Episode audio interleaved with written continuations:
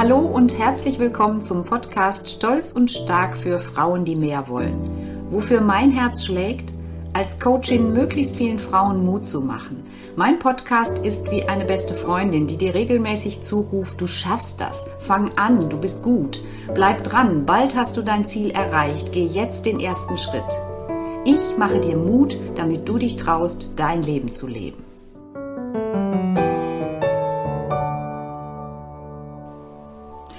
Stell dir folgende Situation vor. Omas Geburtstag am 23. Dezember.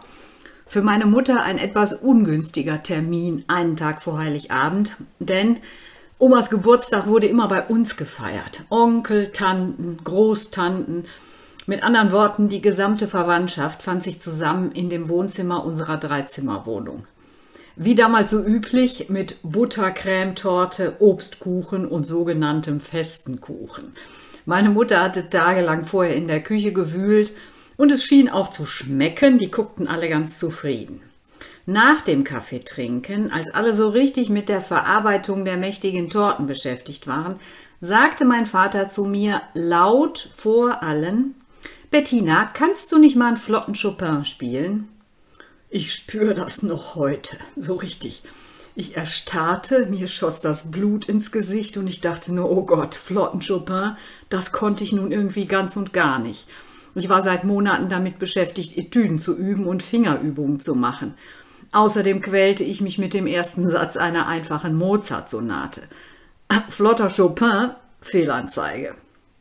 Ich murmelte mir dann irgendwas in den nicht vorhandenen Bart, warum ich jetzt nicht vorspielen konnte und wollte, und so gefühlt nach endlosen Minuten war dieser peinliche Moment vorbei. Und der Deckel des nussbaumfarbenen Klaviers blieb zu. Dieser Satz meines Vaters, kannst du nicht mal einen flotten Chopin spielen? Der fiel mir als erstes ein, als ich mit ungefähr 35 Mal an einem Coaching-Wochenende teilnahm. Da ging es darum, was uns in unserer Kindheit geprägt hat mit welchen Sätzen wir so aufgewachsen sind und was uns heute irgendwie leitet in unserem Tun. Kannst du nicht mal einen flotten Chopin spielen? Warum fiel mir genau dieser Satz ein? Weil das Gefühl, das er ausgelöst hat, unglaublich stark war. Und du kannst dir sicher vorstellen, extrem unangenehm. Ich konnte irgendwas nicht, was mein Vater von mir erwartet hatte. Das war so richtig das Gefühl, ich habe versagt und auf jeden Fall dieses Gefühl, ich bin nicht gut genug. Also den flotten Chopin konnte ich nämlich echt nicht spielen. Und nun musst du wissen, dass mein Vater der liebste und beste Vater war, den man sich vorstellen kann. Er hat sich dabei nichts Böses gedacht. Er hat vermutlich einfach gar nichts gedacht und vor allen Dingen nicht, was er damit auslösen würde bei mir. Es waren wahrscheinlich eher so Gedanken, ach, meine Tochter hat Klavierunterricht, ich bin stolz auf sie, soll sie doch mal zeigen, was sie kann und uns hier ein bisschen unterhalten. Das ging aber sowas von nach hinten los. Ich war damals vielleicht so, weiß ich nicht, 13, 14 und mir war das einfach nur wirklich peinlich. Ich hatte das Gefühl zu versagen, weil ich nicht gut genug war. Nicht gut genug Chopin zu spielen und damit irgendwie auch nicht gut genug für meinen Vater. Wenn sich so ein Gefühl einbrennt und über viele Jahre lebendig bleibt, dann spricht man von einem Glaubenssatz. Ich habe lange geglaubt, ich bin nicht gut genug. Und das, obwohl ich erfolgreich war, Prüfungen mit Bestnote gemacht habe, viele Menschen haben mich gelobt und anerkannt. Und um genau solche Glaubenssätze geht es heute in dieser Podcast-Folge. Du bekommst Klarheit zu folgenden Fragen. Was sind Glaubenssätze? Wie entstehen sie? Welche Funktion haben sie im Leben? Wie lassen sich Glaubenssätze überhaupt entdecken und dann auch hinterfragen? Und wie kann ich den Glauben, nicht gut genug zu sein, überwinden? An dieser Stelle möchte ich mich auch noch mal kurz vorstellen. Vielleicht kennst du mich ja noch nicht länger. Als ich mich nebenberuflich als Coach und Resilienztrainerin selbstständig gemacht habe, stand ich vor der großen Challenge, eine Website zu entwickeln. Und wie du weißt, hat jede Website auch eine Über mich Seite. Und du kannst dir sicherlich vorstellen, dass ich diese Seite nicht mal eben geschrieben habe. Denn ich habe mir so überlegt, was soll da eigentlich stehen? Ja, klar, da gibt es irgendwie so Hard Facts aus meinem beruflichen Leben und auch noch vielleicht ein paar Fun Facts, aber was macht mich denn sonst noch aus? Und ja, sicher gehört da wahrscheinlich von allem ein bisschen rein. Ich fand es dann aber ziemlich langweilig, irgendwie Studium und Beförderungen aneinander zu reihen und deshalb habe ich nach einem roten Faden gesucht, der sich so durch mein Leben zieht. Und vielleicht ist er auch ein goldener Faden, weil ich inzwischen genau weiß, was ich will und das finde ich wirklich sehr wertvoll. Ich möchte Menschen Mut machen, das Beste in sich zu sehen, an sich zu glauben, sich zu trauen, neue Wege zu gehen.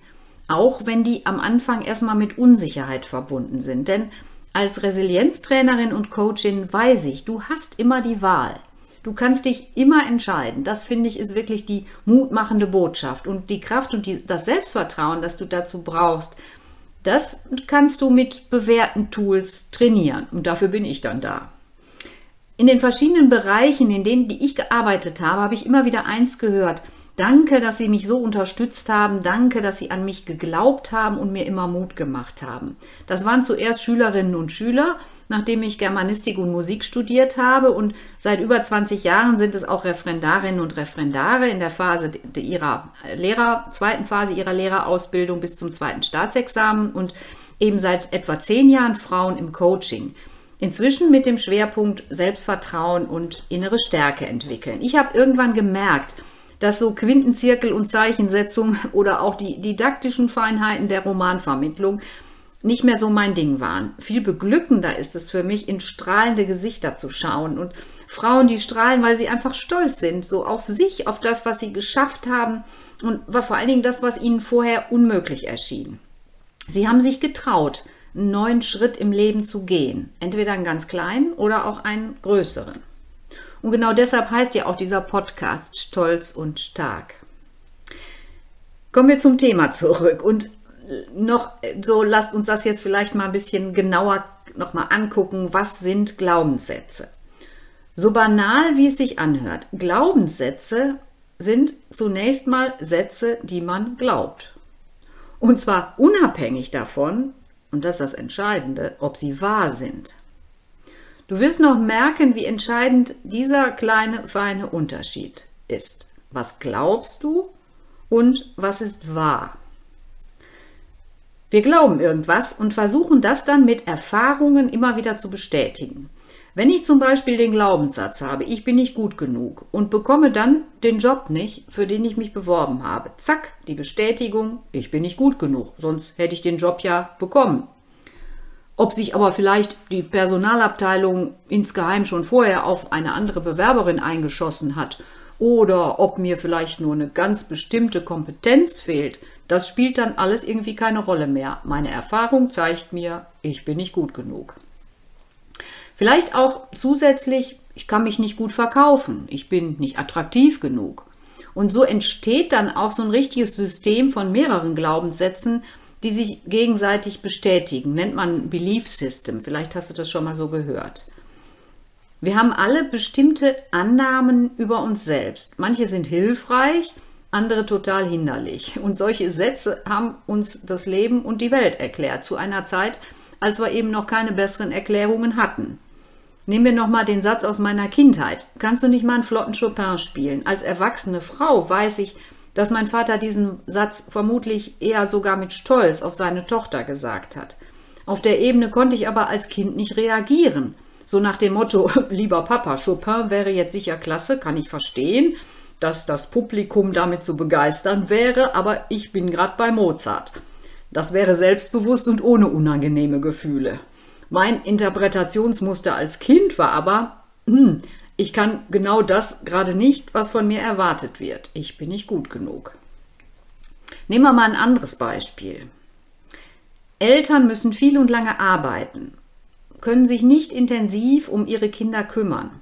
Ich hatte gerade neulich eine Frau im Coaching, die sich als Schlüsselkind bezeichnete. Je nach Alter sind Kinder noch nicht in der Lage, genau zu analysieren, warum sich die Eltern ihnen nicht so ausgiebig zuwenden, wie die Kinder das vielleicht brauchen oder wünschen. Und so entwickeln sie schnell den Glauben, ich bin nicht wichtig. Das ist der für sie einzig sinnvolle Erklärungsansatz. Und so entstehen ganz tief verankerte Annahmen, mit denen wir ohne Überprüfung jahrelang leben. Und diese Annahmen oder eben Glaubenssätze, die haben verdammt viel Macht über unser Leben. Sie verändern unsere Wahrnehmung und damit eben unsere Gedanken, Gefühle und auch unser Verhalten. Und genau deshalb ist das so wichtig, dass wir als Erwachsene diesen alten Kompass mal gründlich überprüfen und dann einfach die Richtung neu vorgeben, so wie wir es wollen, selbstbestimmt. Und dann entscheiden wir bewusst, was davon wollen wir beibehalten und wovon wollen wir uns endlich mal verabschieden. Wenn du etwas über dich erfahren willst, dann brauchst du in der Regel einen Spiegel, irgendwie ein Gegenüber, um auch so rauszufinden, was machen eigentlich bestimmte Blicke mit mir, wie reagiere ich auf Mimik oder Gestik oder auf das Verhalten anderer. Ich kenne zum Beispiel aus den Schilderungen der Referendare eine ganz typische Situation bei Unterrichtsbesuchen. Sobald eine Beobachterin, die hinten sitzt, die Stirn kraus zieht, beziehen die das sofort auf sich. Was habe ich falsch gemacht? War der Impuls gerade ungünstig? Ist meine Reaktion unangemessen? Selbstzweifel ohne Ende. Vielleicht hat die Beobachterin aber, Beobachterin aber einfach schlecht geschlafen oder der Nachbar hat was Unverständliches gesagt oder der Schuh drückt. Genau deshalb ist zu diesem Zeitpunkt eine Analyse wichtig. Ich merke, dass ich auf Stirnrunzeln reagiere. Ich reagiere mit Verunsicherung und ich möchte mich von der Mimik der Beobachterin unabhängig machen. Ich vertraue darauf, dass ich eine gute Stunde geplant habe. Du merkst also, es braucht einen wirklich sehr genauen Blick auf die Situation, um sie zu analysieren und dann eben daraus Alternativen zu entwickeln, beziehungsweise nachhaltig an dem Glaubenssatz, ich schaff's nicht, zu arbeiten. Den haben nämlich wirklich viele Referendare in dieser Ausbildungsphase. Kennst du das eigentlich auch, dass du so einen Gesichtsausdruck von anderen sofort auf dich beziehst? Habe ich was falsch gemacht? Habe ich hier einen Flecken? Stimmt was nicht? Vielleicht hast du ja Lust, zu der Frage mir auch mal zu schreiben. Du siehst also, Glaubenssätze zu entdecken und zu hinterfragen ist wirklich komplex. Es ist ein Prozess auch, der oft einfach lange dauert. Vor allem der letzte Schritt, das Loslassen von Glaubenssätzen, ist, das ist echt nicht immer leicht. Es ist aber dann irgendwann auf jeden Fall befreiend. Du befreist dich von etwas, was dich von außen gesteuert hat und dadurch übernimmst du wieder Verantwortung für dein Handeln. Wenn du deinen Glaubenssatz oder auch mehrere entdeckt hast, dann ist es wirklich wichtig, ihn so von allen Seiten genau zu betrachten. Vielleicht gehört er nämlich nicht sofort in die Kategorie muss weg. Da sind unter Umständen auch Anteile dabei, die nützlich sind. Bleiben wir mal bei Ich bin nicht gut genug. Viele Frauen mit diesem Satz sind sehr engagiert, weil sie immer Bestform liefern wollen. Im Beruf sind viele genau deshalb auch sehr erfolgreich. Und das ist die positive Seite. Das heißt, ein Teil dieses Glaubenssatzes kann ja durchaus funktional sein. Vielleicht in dem Sinne, die Präsentation ist noch nicht strukturiert genug oder die Bewerbung ist noch nicht gut genug geschrieben. Also funktional bezogen auf einzelne Situationen und einzelne Verhaltensweisen, aber eben nicht auf das ganze Ich. Dysfunktional wird es dann, wenn ich keine Entscheidungsfreiheit mehr habe. So angenommen, ich habe am Nachmittag im Büro vergessen, meinem Chef Ergebnisse auf den Tisch zu legen, die er für eine Sitzung am nächsten Tag um 9 Uhr braucht. War ja klar, dass dir das passiert, du bist aber auch echt blöd, immer passiert dir sowas. Frauen mit diesen inneren Stimmen und dem Glaubenssatz, ich bin nicht gut genug, kriegen nach Feierabend Magenschmerzen, schlafen schlecht, schreiben schon mal im Vorfeld eine Entschuldigungsmail, bevor sie am nächsten Tag frühzeitig das Versäumte nachholen. Der Chef ist zufrieden, er hatte noch gar nichts gemerkt. Jetzt stellen wir uns mal die Alternative vor. Andere innere Stimmen könnten sein, Mist, dass mir das passiert ist, aber ich kann ja kurz schreiben, dass ich morgen etwas eher komme. Oder ich hole morgen, das hole ich morgen früh nach. So schlimm ist das jetzt nicht. Nächstes Mal mache ich dir, mache ich mir eine Notiz im Kalender. So, jetzt mal kurze Frage auch an dich. Welche innere Stimme hörst du lauter? Die erste, die dich so richtig schön niedermacht, oder die zweite, die eher sachlich und zielorientiert spricht? Auch da. Schade, dass wir uns jetzt nicht direkt unterhalten können. Ich wäre sehr gespannt, was du da sagst. Ich hatte dir ja angekündigt, dass du in dieser Podcast-Folge erfährst, wie du Glaubenssätze entdecken und hinterfragen kannst und auch, wie du sie überwindest. Jetzt stelle ich aber gerade fest, dass ich schon 15 Minuten rede und ich hatte mir vorgenommen, dass die Folgen alle etwa 15 bis 20 Minuten lang sein sollten. Deshalb entscheide ich jetzt mal ganz spontan, dass es in zwei Wochen einen zweiten Teil zu den Glaubenssätzen geben wird. Da gebe ich dir dann fünf Tipps, wie du Glaubenssätze überwinden kannst, insbesondere den Satz Ich bin nicht gut genug. Für heute sage ich Tschüss und freue mich, wenn du bei der nächsten Folge wieder reinhörst. Du kannst dich natürlich jederzeit auf www.bettina-bergmann.de über meine Coachings und Programme informieren und eine Riesenfreude machst du mir, wenn du meinen Podcast bei Apple oder Spotify bewertest und ihn mit deinen Freundinnen teilst. Bis zum nächsten Mal, lass uns zuversichtlich sein, weil du kannst, was du willst, deine Bettina.